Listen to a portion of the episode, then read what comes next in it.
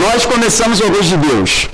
E nessa introdução que não tem como não mexer com o meu coração, é, não tem como não pensar, Mal, quantos agostos, quantos anos, quantas oportunidades de ouvir Deus agindo, Deus falando, Deus ensinando a sua maravilhosa palavra ao longo desses anos. E o agosto de Deus, ele tem uma, um lugar todo especial no meu coração. Eu agradeço a diretoria da UMP por me deixar pregar porque Deus me chamou para o ministério pastoral num agosto de Deus. Foi no fé ao gosto de Deus. Deixa eu só ver aqui uma pesquisa muito rapidamente. Eu prometo a você que vai ser o máximo de interação sua que eu vou pedir. Eu não vou pedir para você virar, para me falar nada, mas só para ver aqui. Quem estava aqui no fé ao gosto de Deus? Uau! Como a nossa igreja mudou, né? Obrigado, meus queridos como a nossa igreja, como a nossa membresia mudou. A fé a gosto de Deus, se eu não me engano, já vão aí mais de 10 anos. Seguramente, mais de 10 anos, desde o fé a gosto de Deus. E nós começamos em grande estilo. Eu, eu clamo ao seu coração. Você que está aqui, você que irá ouvir essa mensagem depois gravada, ouça a mensagem da manhã ouça a mensagem da manhã. Nós iniciamos o Augusto de Deus falando sobre o que é uma vida boa, e uma vida boa é uma vida provada, é uma, é uma vida que supera as provações porque confia em Deus, porque passa e passa por essas provações com alegria, porque pede sabedoria a Deus, porque confia em Deus, porque tem no Senhor a sua confiança. Ao contrário de tantas narrativas que vão dizer para nós hoje que você deve confiar isso naquilo ou naquilo. Então, se você, e vejo alguns visitantes hoje, se você não esteve aqui pela manhã, entre no nosso site e ouça a mensagem. Por favor, faça isso. Nosso pastor estava muito inflamado, no melhor dos sentidos, e trouxe uma exposição gloriosa nos primeiros versos de Tiago. Eu quero fazer umas perguntas aqui para você. Primeiro, primeira pergunta, pensa no melhor assento que você já teve em toda a sua vida. Talvez um show que você tenha ido. Talvez um jogo no Maracanã, vai lá, pensa aí, um camarote ou um ingresso que você juntou dinheiro e pagou e estava muito próximo do palco, ou do jogo, ou da quadra, que seja. Pensa aí no melhor assento, o melhor lugar. Pensou? No melhor lugar que você já teve oportunidade de presenciar, ou então numa viagem que você fez num lugar confortável, o melhor assento que você já teve na sua vida. Agora pense no pior assento que você já teve na sua vida.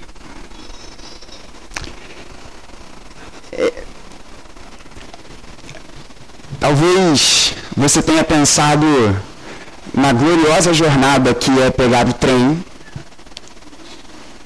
E o seminário do Meyer possibilita que a gente passe por essa experiência importante que é andar de trem.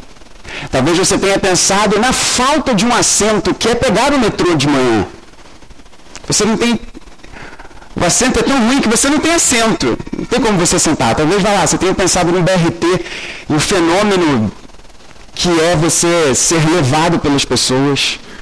Né? Você aprende a levitar quando você anda de BRT, porque as pessoas simplesmente vão te levando. Eu lembro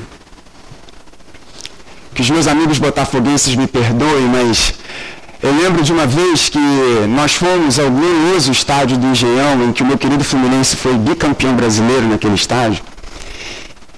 No começo do Engenhão, os amigos botafoguenses, flamenguistas, enfim, vão lembrar que o começo do Engenhão era com lugar marcado. E foi um jogo que o Fluminense estava disputando Libertadores e a gente comprou os ingressos e foi num lugar muito ruim.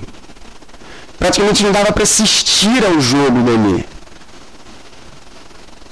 Pensou então no melhor lugar, no melhor assento que você já teve oportunidade de ir.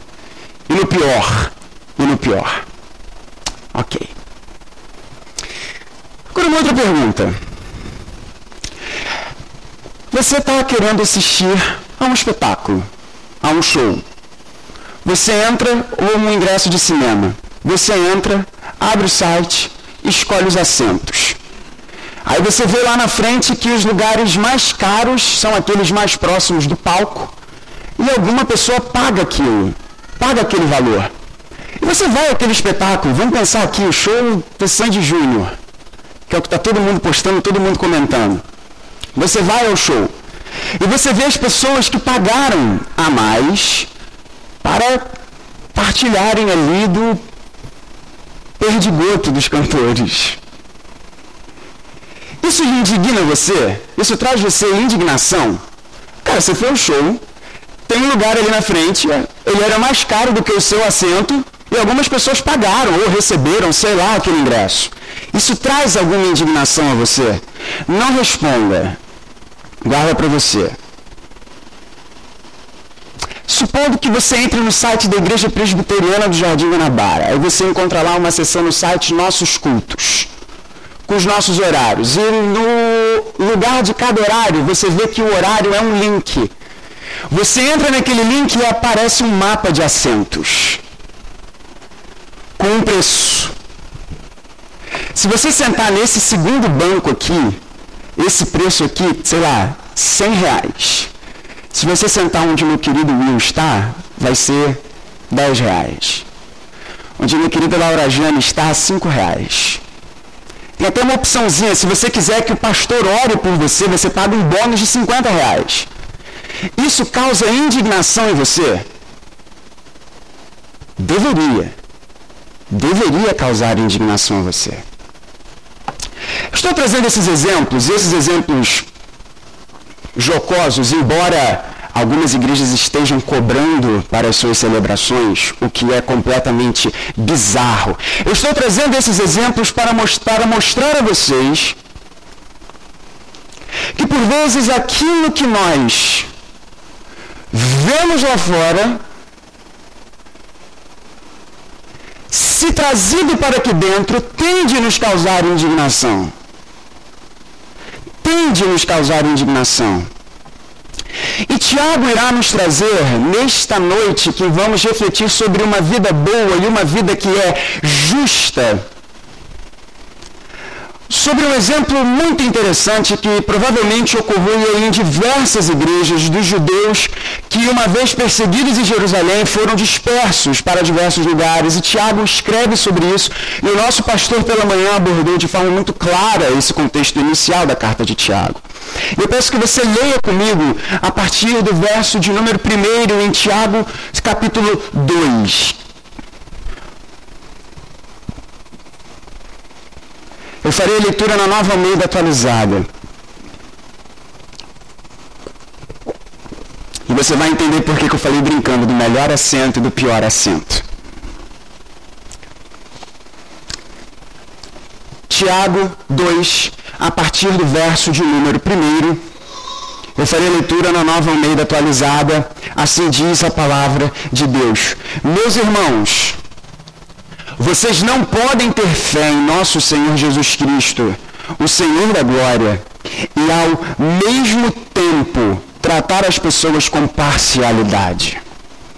Porque se entrar na sinagoga de vocês um homem com anéis de ouro nos dedos, vestindo roupa luxuosa, e entrar também um pobre, muito mal vestido, e vocês derem um tratamento especial ao que está vestido com a roupa luxuosa, dizendo: Você Sente-se aqui no lugar de honra e disserem ao pobre: Você fique em pé.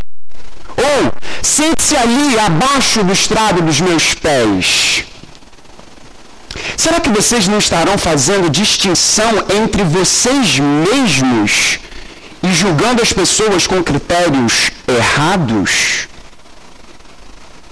Escutem, meus amados irmãos. Por acaso Deus não escolheu os que para o mundo são pobres para serem ricos em fé e herdeiros do reino que ele prometeu aos que o amam? No entanto, vocês desprezam os pobres. Por acaso não são os ricos que oprimem vocês e não são eles que os arrastam para os tribunais?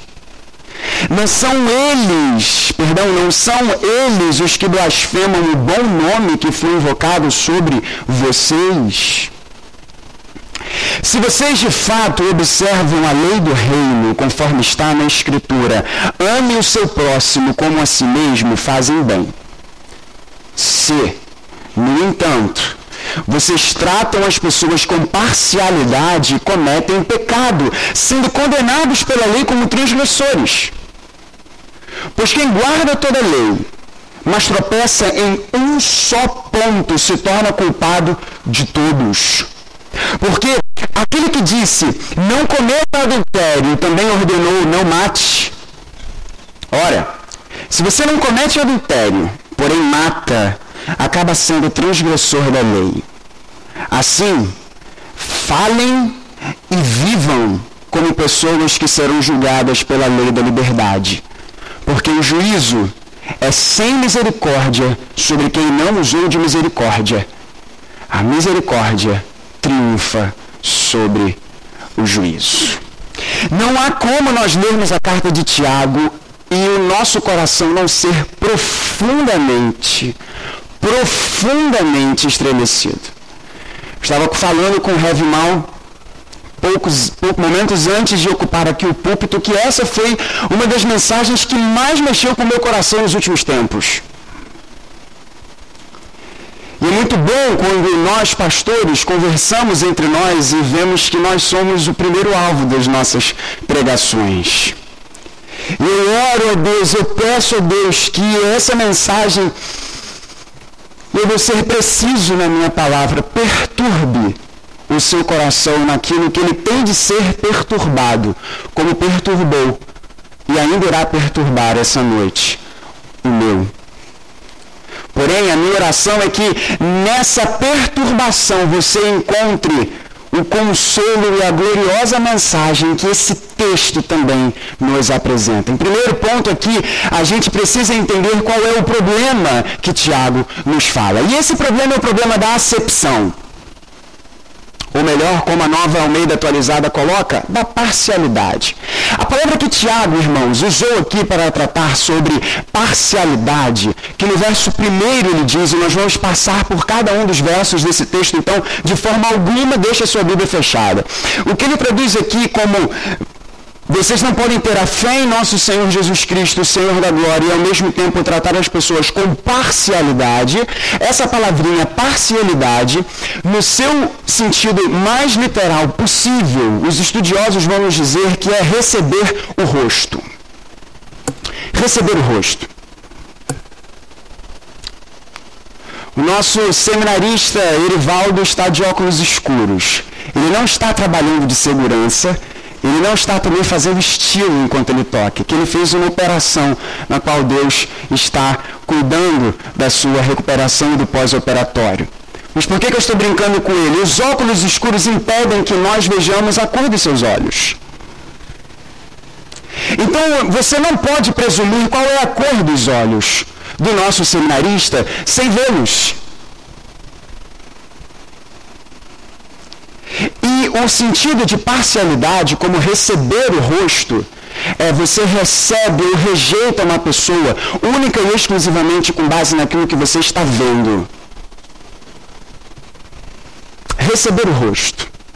Receber o rosto. E Tiago é muito claro ao nos dizer que simplesmente nós não podemos ter fé em Cristo Jesus o Senhor da glória. A gente já vai entender o que significa chamar Jesus de Senhor da glória. E ao mesmo tempo, tratar as pessoas com base naquilo que os nossos olhos veem.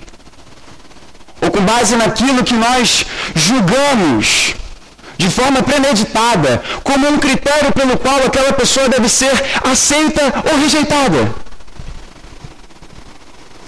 Parcialidade não combina em nada com a fé cristã.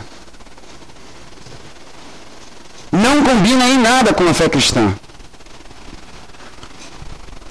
O problema da parcialidade é que nós criamos critérios que Deus não utiliza para receber ou rejeitar pessoas.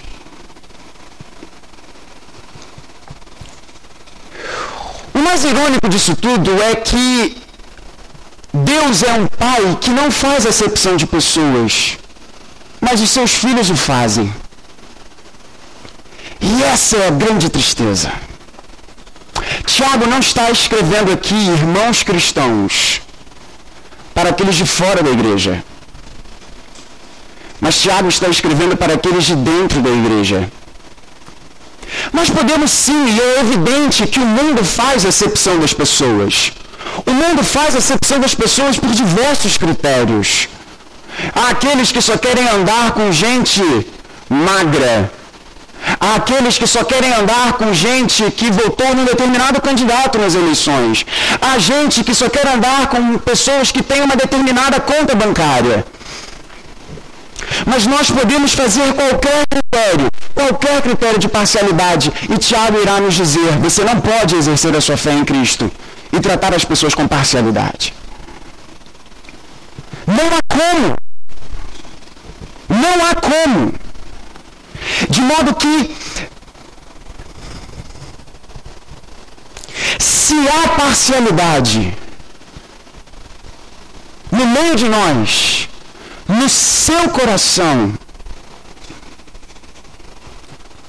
você está fazendo algo que simplesmente não condiz, que simplesmente não tem qualquer compromisso com a fé cristã. E meus irmãos, precisamos reconhecer, nós temos pecado nisso. Nós. Eu não estou longe disso, me tirando desse barco.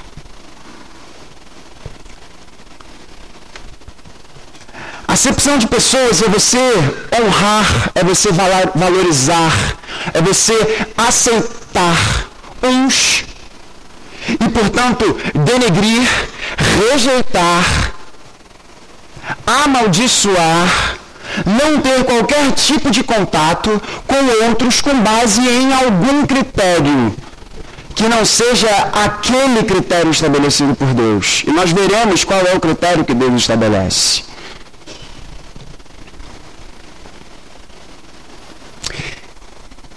Tiago é muito claro, ele dá um exemplo muito importante aqui.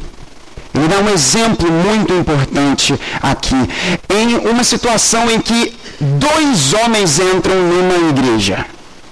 Dois homens entram numa igreja. Os versos de número 2 e 3 nos apresentam isso. Ele diz, porque se entrar na sinagoga de vocês, vamos imaginar agora, alguém entrando aqui na igreja presbiteriana do Jardim Guanabara. Alguém vestindo roupas muito luxuosas. Naquela época, roupas luxuosas mais do que hoje, porque hoje em dia a gente tem alguns multimilionários que andam né, parecendo que não tem nada, mas na cultura que Tiago estava inserido, assim como um pouco na nossa, você consegue ver, se você vê um cavalinho, se você vê um, um, um pica-pauzinho, alguma coisa assim na camisa de alguém, você sabe, putz, aquilo ali foi caro. Então aquela pessoa tem dinheiro para comprar aquilo. E quanto maior o número de anéis na mão, Douglas Moon, um importante comentarista de Tiago, nos ensina que quanto maior o número de anéis, maior o poder, maior a influência que aquela pessoa tinha na sociedade. Por isso que alguns presbíteros, e olha que coisa interessante, eu achei muito interessante essa informação, diziam que cristãos não podiam andar com mais do que um anel. Meio que assim, você que é crente, baixa sua bola. E o exemplo de Tiago é se entra alguém com muito dinheiro. Vamos imaginar aqui que o Jorge Paulo Lema entrasse aqui na nossa igreja. Um milionário, um homem de muito poder, de muita influência.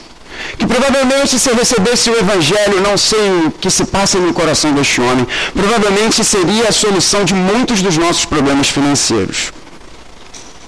O dízimo desse homem.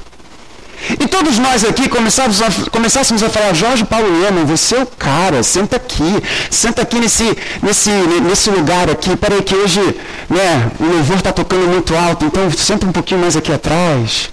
O ar-condicionado está assim desse jeito, então você gosta dessa coisa, ah, você gosta de ouvir tal música, vamos saber qual é o gênero musical que você gosta, ah, você gosta de ouvir ópera alemã, agora a gente vai fazer Castelo Forte em ópera alemã. Porque, afinal de contas, ele é o Jorge Paulo Lema. Mas se entrasse, junto com Jorge Paulo Lema, uma pessoa que as suas roupas denotam que a vida tem sido muito complicada para esta pessoa. Talvez o seu cheiro denote isso. E a gente fala, cara, fica aqui no fundo. Não, não vai lá para frente, não. Talvez a gente fosse ter medo dessa pessoa.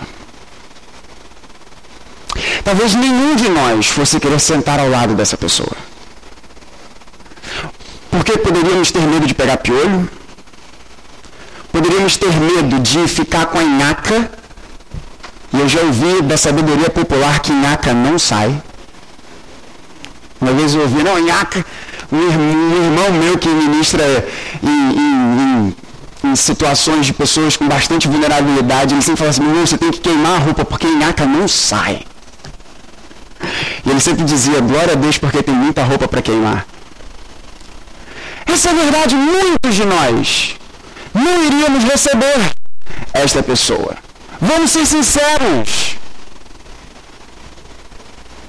E a expressão que Tiago faz é sensacional. Ele diz: olha, no verso de número 3, fique em pé, fique em pé ali atrás, não, não atrapalha a visão de ninguém não. Ou então, sente-se ali abaixo do estrado dos meus pés. Que humilhação! Nessa época você não tinha carro, você não tinha trem, você não tinha metrô. As pessoas iam para os lugares, na maioria das vezes, andando com sandálias que eram abertas. Então o que Tiago está dizendo é que aqueles irmãos crentes estavam fazendo com alguns era fique em pé, ou então quer saber, tem um lugar aqui, isso era muito comum em sinagogas dos judeus, em que as pessoas sentavam e colocavam os seus pés numa determinada haste. E a ideia é, você fica aqui abaixo dos meus pés.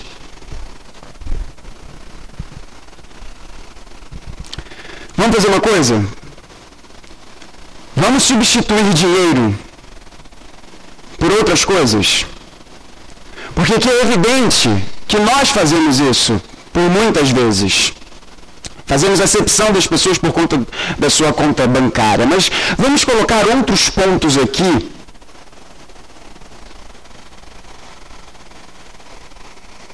Quem você votou nas últimas eleições? E esse é um ponto tenso. Esse é um ponto tenso na minha vida.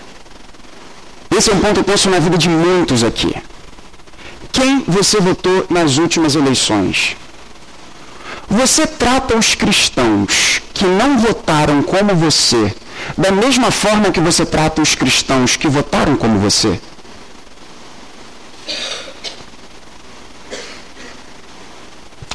Vamos tirar dinheiro, vamos tirar política, vamos tratar sobre família. Você trata aqueles que possuem dificuldades familiares que enfrentaram problemas na sua família, que não tiveram a mesma condução familiar que você tem, você os trata de uma forma melhor ou pior de acordo com a sua situação? Vamos tirar dinheiro, política, aspecto familiar, vamos falar sobre teologia. Você se dá com os irmãos seus são irmãos que não têm a mesma profundidade teológica ou que não se filiam à mesma posição teológica que você? Ou você faz como um jovem seminarista que no seu primeiro ou segundo ano de seminário disse que todos aqueles que não eram calvinistas simplesmente não eram crentes. Graças a Deus, Deus me perdoa desse pecado. Os arminianos estão errados, que fique muito claro, mas são nossos irmãos em Cristo Jesus. Perceba, Tiago utiliza a questão aqui dos ricos, porque era um estudo de caso que Tiago fez. E mais uma vez, meus irmãos, eu vou pedir, como o nosso pastor pediu, ignore o seu relógio, porque isso é muito importante que Deus quer falar com você nessa noite.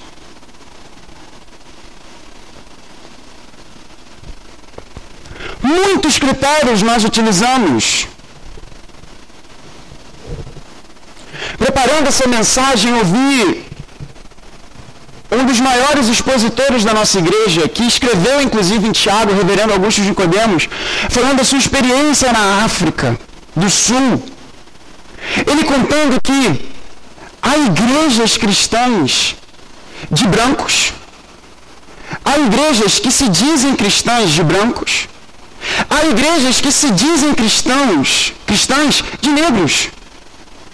E se você é desprovido de tanta melanina, você não pode entrar na igreja dos negros. E por outro lado, se Deus foi generoso na melanina com você, você não pode entrar na igreja dos brancos. O que, que é isso? Isso é demoníaco. Isso é demoníaco. Em primeiro lugar, a gente vê então qual é o problema? A acepção de pessoas, a parcialidade.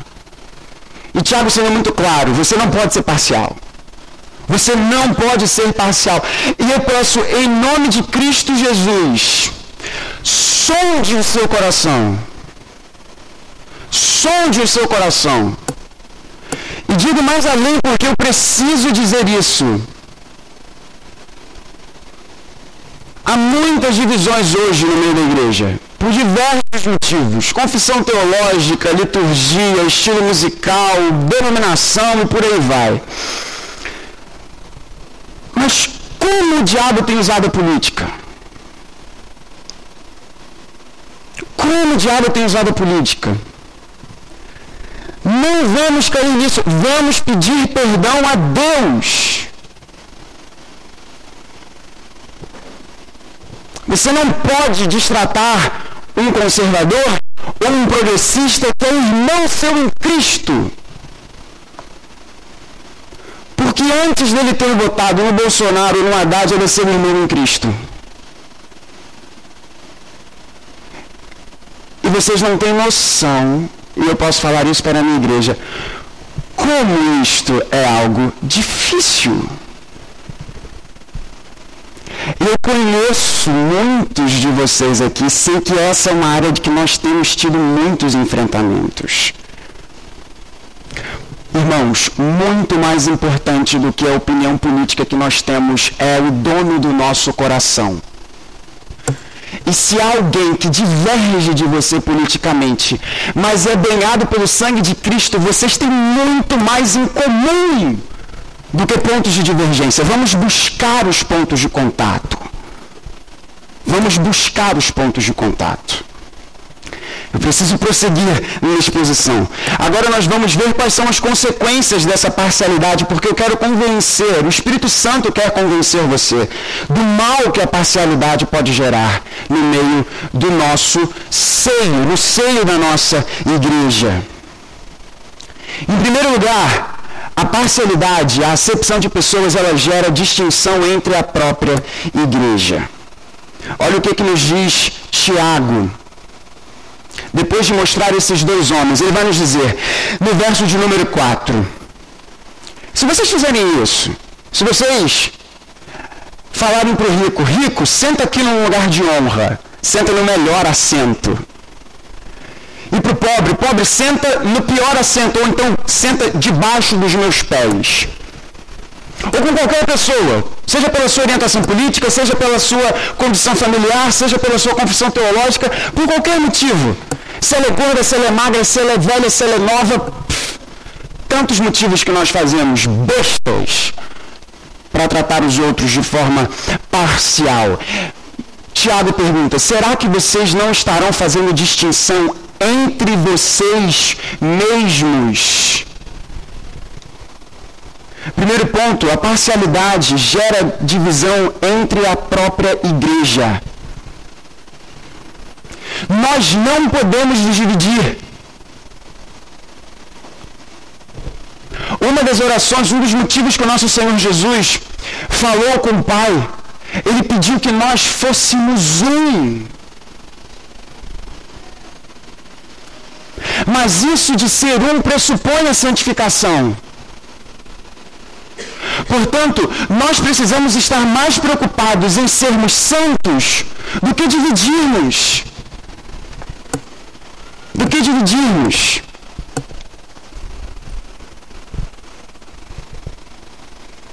Sabe qual é o problema, o grande problema da acepção com base nesses critérios? É porque eles vão dizer, eu sou bom, você é mau. Eu sou bom, você é mau. Os ricos são os bons, os pobres são os maus. Já ensina a teologia da prosperidade. Os pobres são os bons, os ricos são os maus. Já ensina a teologia da libertação. A direita é do bem, a esquerda é do mal. A esquerda é do bem, a direita é do mal. Os jovens são a solução. Os velhos não servem para nada. A experiência e a qualidade está nos velhos. Os jovens não sabem de nada. Precisamos dar mais espaço porque as mulheres que sabem das coisas, não, os homens é que são o sexo forte, eles que precisam dominar. Os certos são esses e os errados são esses. Sabe qual é o grande problema disso? Isso não é bíblico. Porque para a Bíblia, todos pecaram e carecem da glória de Deus. Todos são maus. Conservadores são maus, progressistas são maus, ricos são maus, pobres são maus, homens são maus, mulheres são maus, jovens são maus, velhos são maus. Todos pecaram e carecem da graça de Deus. Não há um justo, nem um sequer.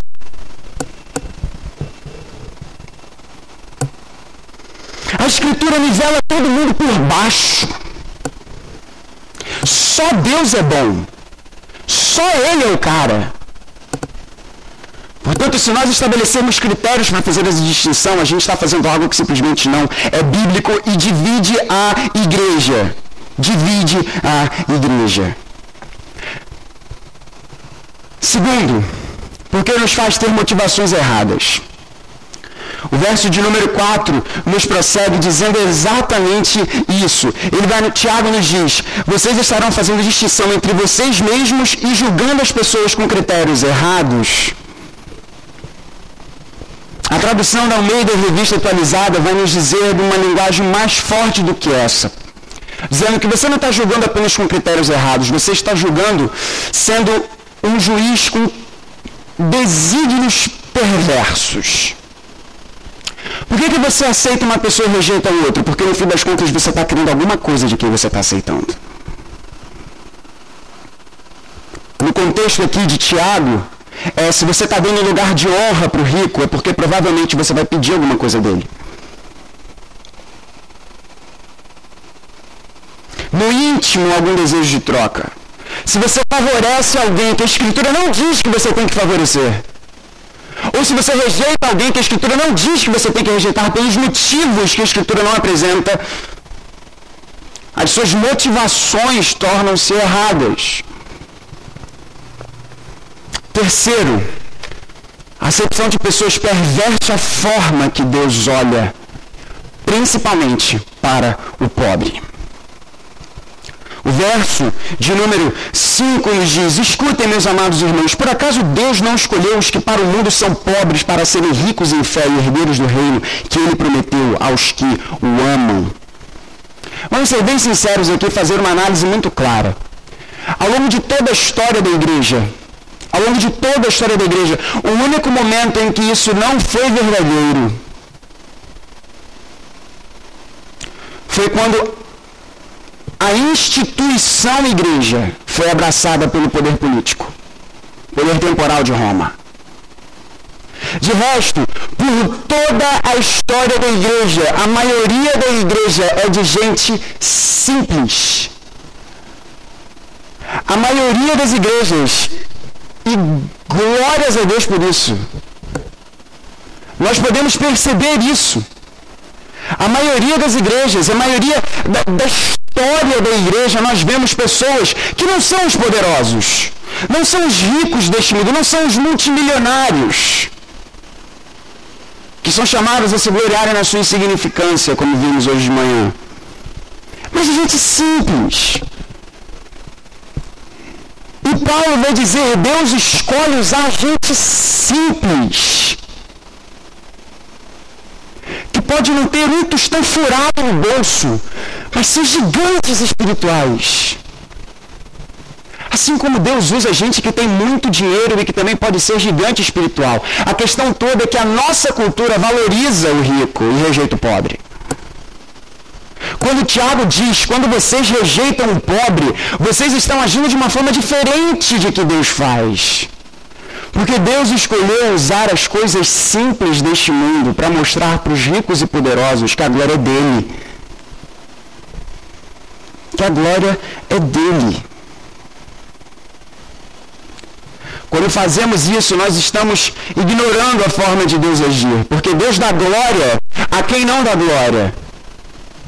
A quem não dão glória. Deus usa quem o mundo rejeita.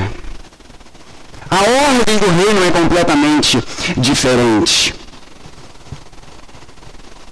Quando nós menosprezamos o pobre e favorecemos o rico, nós estamos pervertendo a dinâmica de Deus agir. Mais uma vez, irmãos, mais uma vez, isso é um ponto importante para nós deixarmos de forma muito clara aqui. Tiago está batendo muito na tecla da questão financeira porque este era um problema que precisava ser tratado dentro dessas comunidades. Mas nós não podemos resumir as coisas nas questões financeiras, porque senão nós estaríamos caindo no mesmo erro dos teólogos da libertação, que dizem que Deus prefere o pobre em detrimento do rico. A Escritura não diz isso. A Escritura diz sim, de forma muito clara, que quando você tem mais dinheiro, existe uma chance muito grande de você fazer o dinheiro seu ídolo. Mas o pobre sem Deus é tão perdido quanto o rico sem Deus. E o pobre com Deus não é mais santo do que o rico com Deus. Porque não é riqueza. E a gente já vai chegar qual é o critério de fato aqui nessa história toda. Por outro lado, irmãos, é evidente quando nós vemos na Escritura que Deus age em favor dos vulneráveis. Ignorarmos isso é ignorar o que a Escritura nos ensina é ignorar o que a Escritura nos ensina. E esse é um ponto importante. Mais uma vez, esquece que relógio existe. E não tem como a gente tratar desse texto e não falar sobre as questões políticas do nosso tempo.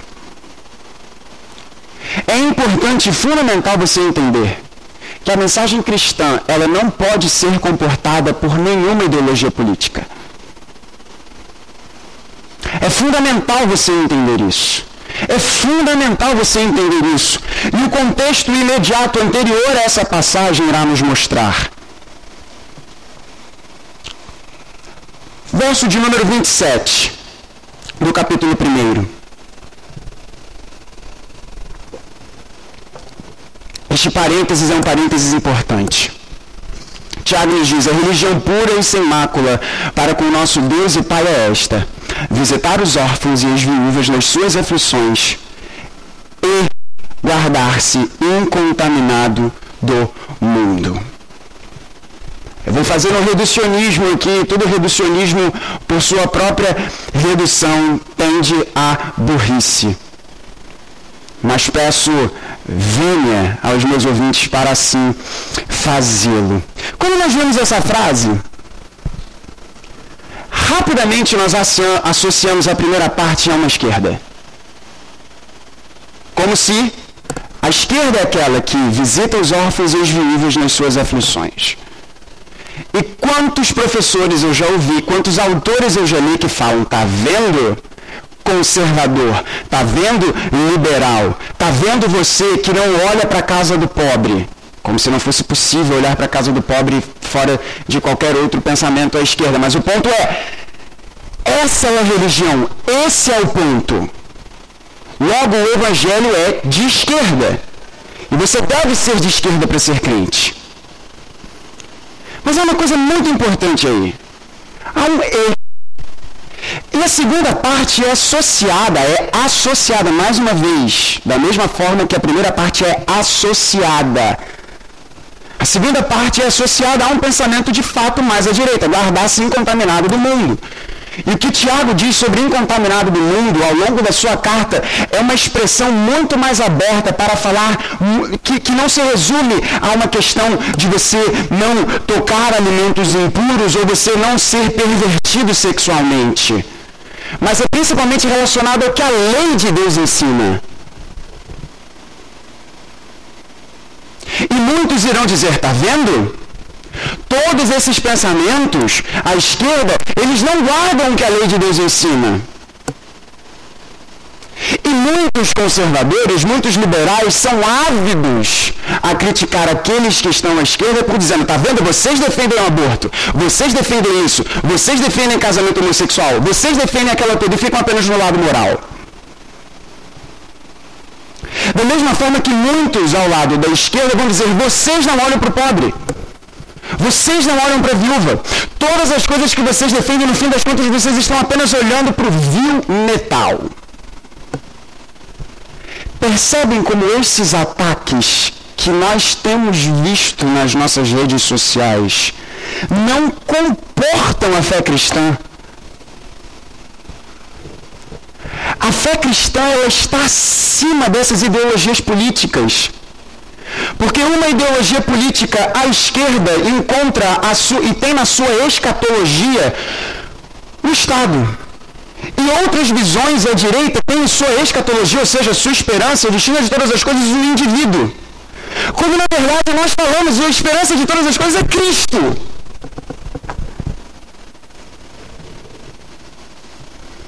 O meu ponto é, irmãos, tenha no seu coração que você não é mais santo se você for de direita, você não é mais santo se você for de esquerda.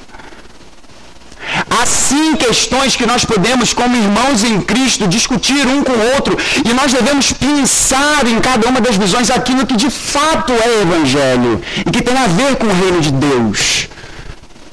Mas não rejeite as pessoas, nem favoreça outras com base nisso. Se eles forem seus irmãos em Cristo. Para a gente encerrar esse segundo ponto.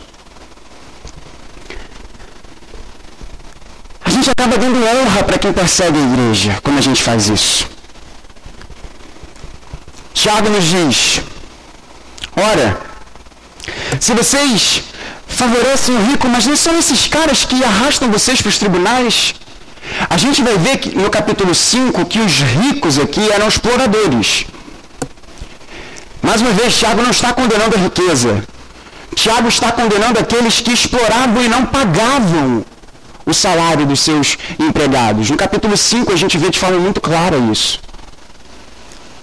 E meus irmãos, sempre que o evangelho mexe com os poderosos, os poderosos ficam, obviamente, perturbados. E se nós passarmos a tratar os outros favorecendo ou rejeitando com base num poder no fim das contas, a gente vai estar tá dando honra a quem persegue a igreja. Alguém persegue a igreja. E aí a gente tem um problema muito grande. Muito, muito, muito grande.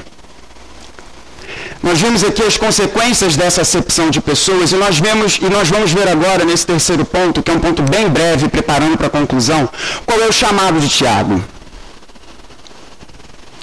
Nós vimos no texto que Tiago nos chama a não fazer acepção de pessoas.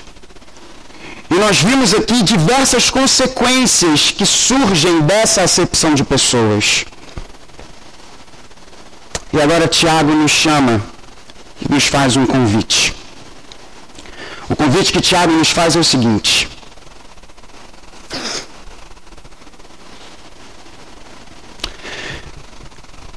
Se vocês, verso de número 8, observam a lei régia. Qual é a lei régia? Amarás o teu próximo como a ti mesmo. Vocês fazem bem. Se todavia vocês fizerem, se vocês fizerem acepção de pessoas, vocês cometem pecado, sendo arguidos pela lei como transgressores. E ele começa a dizer: se você cumpre a lei numa coisa e viola a lei em outra, irmão, você está violando a lei como inteiro. E isso é mais um ponto para dizer como que qualquer acepção de pessoas é problemática em si mesma, porque no fim das contas você vai estar tá querendo favorecer e dizer que o lugar de glória é de uma posição. Só que se você rejeita outra pessoa, você deixa de amar o próximo como a você. E se você viola um dos comandos de Deus, você viola a lei inteira. Portanto, preconceito, favorecimento, parcialidade não é uma coisa pequena. É algo muito sério. No verso de número 13, Tiago nos diz: o juízo é sem misericórdia para com aquele que não usou de misericórdia. Em outras palavras, o que Tiago diz para você é o seguinte: se você faz acepção de pessoas, se você favorece alguém e rejeita outra pessoa, você não está agindo misericórdia com essa pessoa. E sobre você não há misericórdia. O juízo, o juízo é sem misericórdia. Para aqueles que não usam de misericórdia. Essa é a, é, é, é, é a dinâmica do juízo. E o convite que Tiago, portanto, nos faz é o seguinte, versos número 12. Falai na Almeida Revista Atualizada, de tal maneira e de tal maneira procedei como aqueles que hão de ser julgados pela lei da liberdade. O que é a lei da liberdade? Mais uma vez cito tio Nico, reverendo Augusto de Nicodemos. É a lei do Evangelho. O Evangelho que nos livra da escravidão e nos traz uma vida de verdadeira liberdade. E essa lei de liberdade ela é resumida em amar a Deus acima de todas as coisas e o próximo como a nós mesmos. Deixa eu fazer uma pergunta a você. Em algum momento da sua vida você já violou essa lei?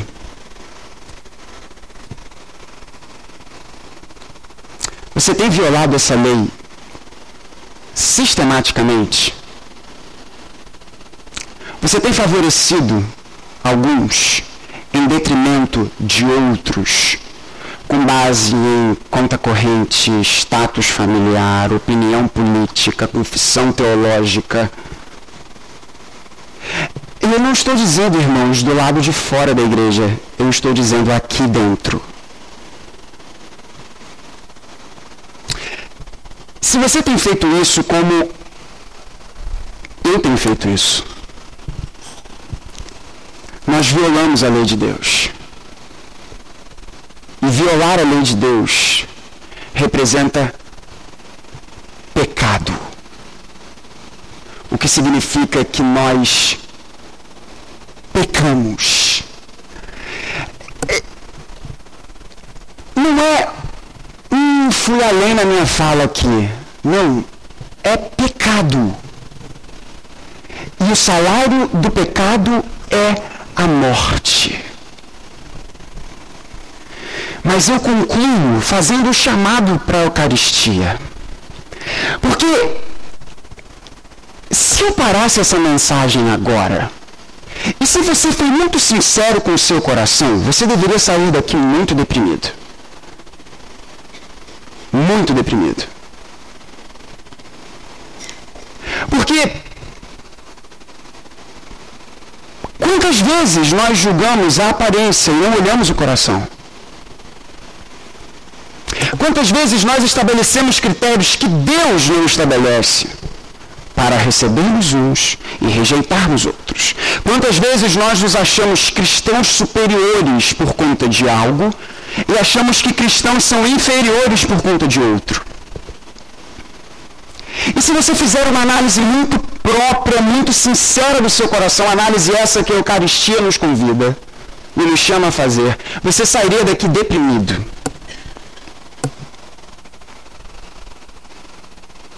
Mas há um consolo. há uma esperança, há uma saída para a sua e para a minha parcialidade. Como é que Tiago fala que aqueles irmãos estavam dizendo para os pobres?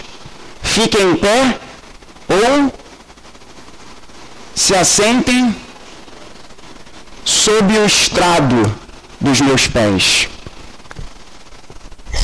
A esperança para nós é alguém que não veio para dizer aos outros sentarem abaixo do estrado dos seus pés, mas é alguém que vem e lava pés. É alguém que vem e diz: Eu não vim para ser servido, mas para servir e dar a minha vida em resgate de muitos. Sejam estes ricos, pobres, homens, mulheres, brancos, negros, de direita, de esquerda, calvinistas, arminianos, jovens, velhos, gordos, magros, carecas ou cabeludos. Essa é a nossa esperança, e a nossa esperança está traduzida nesta frase. Eu disse a vocês qual é a dinâmica do juízo. Se não há misericórdia no tratamento com as outras pessoas, a dinâmica do juízo é não há misericórdia sobre você, mas há uma verdade aqui nos colocada no último verso dessa passagem, e é a verdade gloriosa de que a misericórdia triunfa sobre o juízo. E a misericórdia se chama Cristo Jesus. Ele na cruz morreu para que nós fôssemos feitos um. E um dos pecados que estava sobre a cruz do meu Salvador é o meu preconceito. É a minha parcialidade, é a sua parcialidade. E deixa eu dizer uma coisa para você: não há pecado seu pelo qual Jesus não tenha morrido que você não possa vencer. Você pode vencer esse pecado. Igreja Presbiteriana do Jardim Guanabara, nós podemos vencer qualquer argumento que possa nos dividir, porque o sangue de Cristo Jesus nos cola. E ele morreu. E nós vamos celebrar isso nessa mesa daqui a poucos minutos. Para que eu e você fôssemos feitos um com ele com todos nós, e um com o outro, e um com o outro. A misericórdia triunfa sobre o juízo. Cristo Jesus, ele não veio para dizer aos outros, fiquem abaixo dos meus pés, ele veio para servir e lavar os pés dos seus discípulos. E isso nos leva para a conversa, o sermão que nós teremos no domingo que vem, que é em que base nós podemos ter uma vida justa. O título dessa, dessa mensagem é Uma Vida Justa. E eu falei sobre parcialidade. Sabe por que, que o título dessa mensagem é Uma Vida Justa? Porque aqueles que são verdadeiramente justos é que podem tratar os outros sem parcialidade. Porque entendem que misericórdia triunfou sobre eles, sobre a perversidade do seu coração. É agora entendendo que a misericórdia triunfa sobre o juízo, podem agir de misericórdia. Cristãos que estão aqui me ouvindo, se você não trata e age com os outros em misericórdia, é porque você ainda não experimentou da misericórdia de Cristo. Mas você pode experimentar dessa misericórdia hoje, aqui, agora. Se arrependa dos seus pecados. Se arrependa desse pecado. Como eu vou fazer isso? Examine o seu coração cristão, se você já foi batizado. E eu convido os presbíteros da casa do Senhor a estarem aqui para nós celebrarmos a Eucaristia. Examine o seu coração. A palavra de Deus nos diz a fazer isso. Examine o seu coração. Peça para Deus mostrar. Peça para Deus mostrar a você em que, em que critérios, quais são os critérios que você utiliza para favorecer uns e rejeitar outros. Peça perdão a isso. E entenda que a base do teu perdão, a base do que nos une, é o corpo partido e o sangue vertido. Essa é a base da nossa justiça. Uma vida justa é uma vida que percebe e entende que a misericórdia triunfa sobre o juízo e a misericórdia de Deus se mostra na cruz de Cristo Jesus. E se há algum irmão em Cristo que pensa de uma forma diferente de você, e você não se sente à vontade, não se sente inclinado, talvez o seu amor por essa pessoa tenha esfriado, eu convido você a pensar que essa cruz, essa mesa que aponta para a cruz e o túmulo vazio tem muito mais poder do que qualquer argumento que possa dividir o nosso relacionamento. Que Deus nos faça um. Que Deus aplique essa longa mensagem do valente irmão mais novo de Jesus ao nosso coração. Participemos da mesa. Que Ele nos abençoe.